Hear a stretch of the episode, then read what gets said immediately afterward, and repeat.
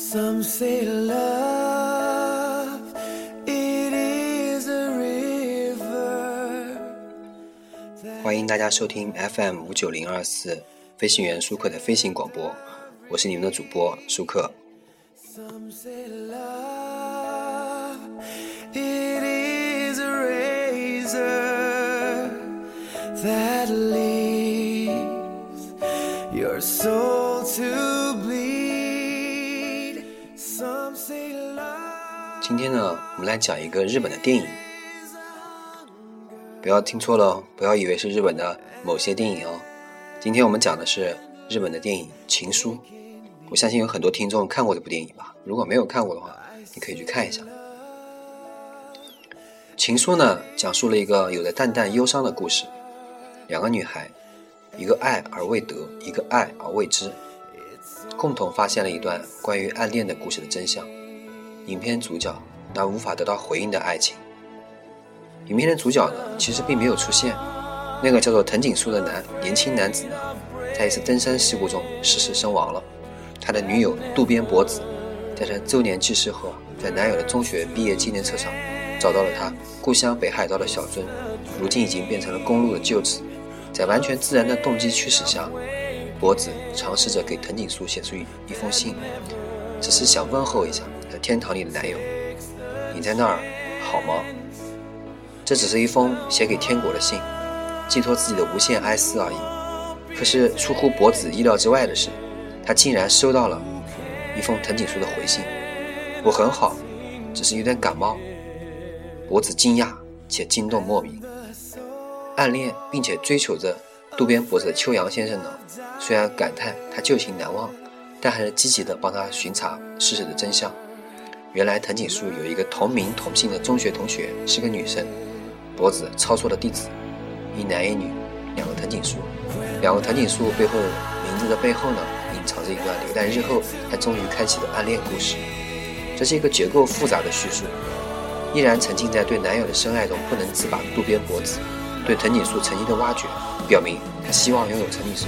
曾经的全部。而女孩藤井树的回忆呢，是提供男孩藤井树全部过去的同时，又慢慢展现另外一段真相。在整个中学时代，藤井树始终都在与都在暗恋着与他同名的这位回忆者。这真的是一个悖论。渡边博子在拥有藤井树的过去的过程中，却逐渐失去了他；而女孩藤井树，在为爱藤井树爱得一塌糊涂的脖子提供过去的同时，却发现了自己一直被别人暗恋而未知的事实真相。这部影片淡淡的忧伤亦由此而生。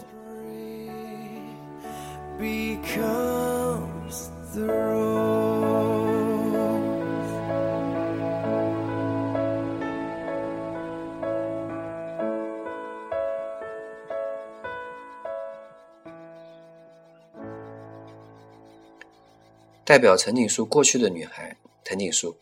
与代表她后来的渡边博子，在现实这个时空里慢慢的接近，见证了一段令人感怀的爱情。哪怕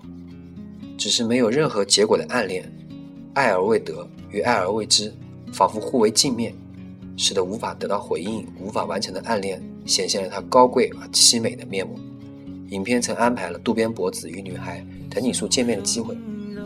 博子特意来到藤井树的家乡小樽，在积雪皑皑中看见长得和自己一模一样的女孩擦肩而过，恍若一梦。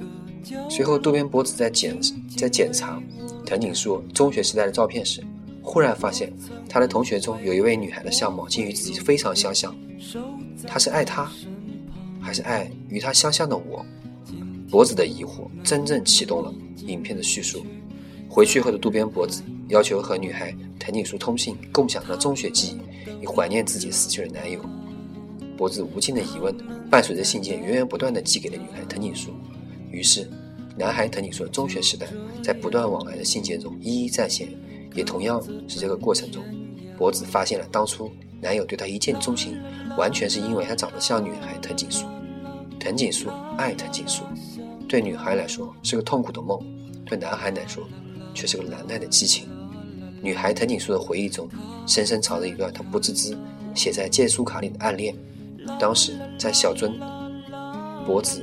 在与女孩藤井树的对视那一瞬间放弃了。或许当他看到这位长相与自己一模一样的女孩那一刹那，便明白了一切，自己死去的男友藤井树曾经的情感往事的一切。而情书导演严岩井俊二的高明之处，就在于让两位长相一模一样的女孩擦肩而过，影片也因此剔除了现实的羁绊。在影片的结尾段落，朝阳映照的雪原上，渡边博子向着藤井树失去的白雪皑皑的山峦呼喊着，一遍又一遍：“藤井君，你好吗？我很好，我想念你，想念你，想念你。”而与此同时，遥远的、正经历着生死之劫的女孩藤井树，在时空的这一端接收到了博子的呼喊。这种变换隐隐完成了一种回应，超现实的向天人相隔的男孩藤井树表达了最真切的情感。男孩藤井树究竟爱的是谁？从表面上看，他爱的是女孩藤井树和渡边博子两个人。但当他的目光凝视着博子时，却穿越了这现实的躯壳。温柔地拥抱着年少岁月中的女孩藤井树，在影片的结尾处，博子面对着雪山，泪流满面大喊的瞬间，他终于找回了因曾经伤情过度而迷茫的自我，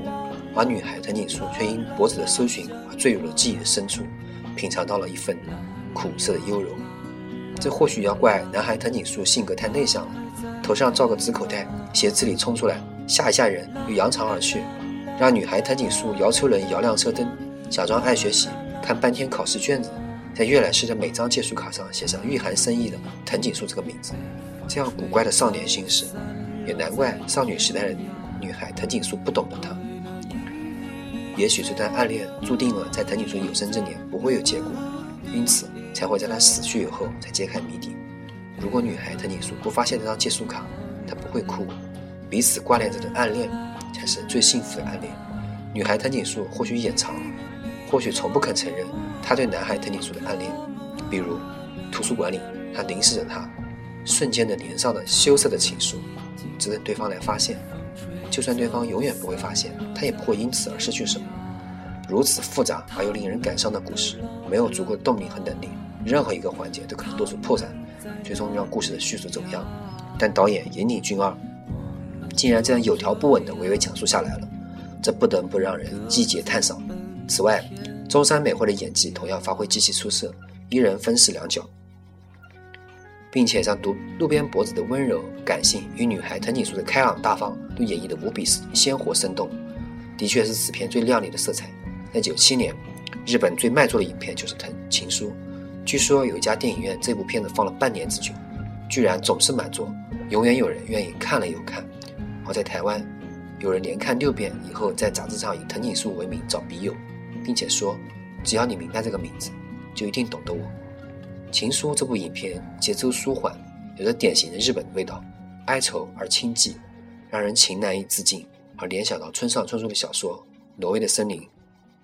感伤一如划过指尖的风，无声无息地消失在岁月的痕迹里，却有种让人失落的心碎。也许，生命中最美的，就是这种，就是这样一种。没有结果的感情，一切来不及表达，所有的可能都因死亡而错过，而冰封。活着的人只能通过记忆得到一点点人世间的暖意，真情只是如雪片，纯洁、晶莹、凉丝丝，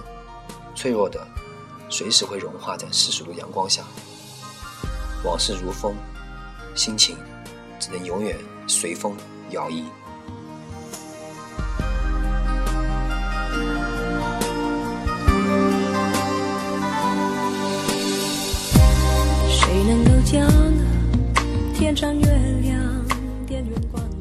感谢大家收听 FM 五九零二四，我是主播舒克，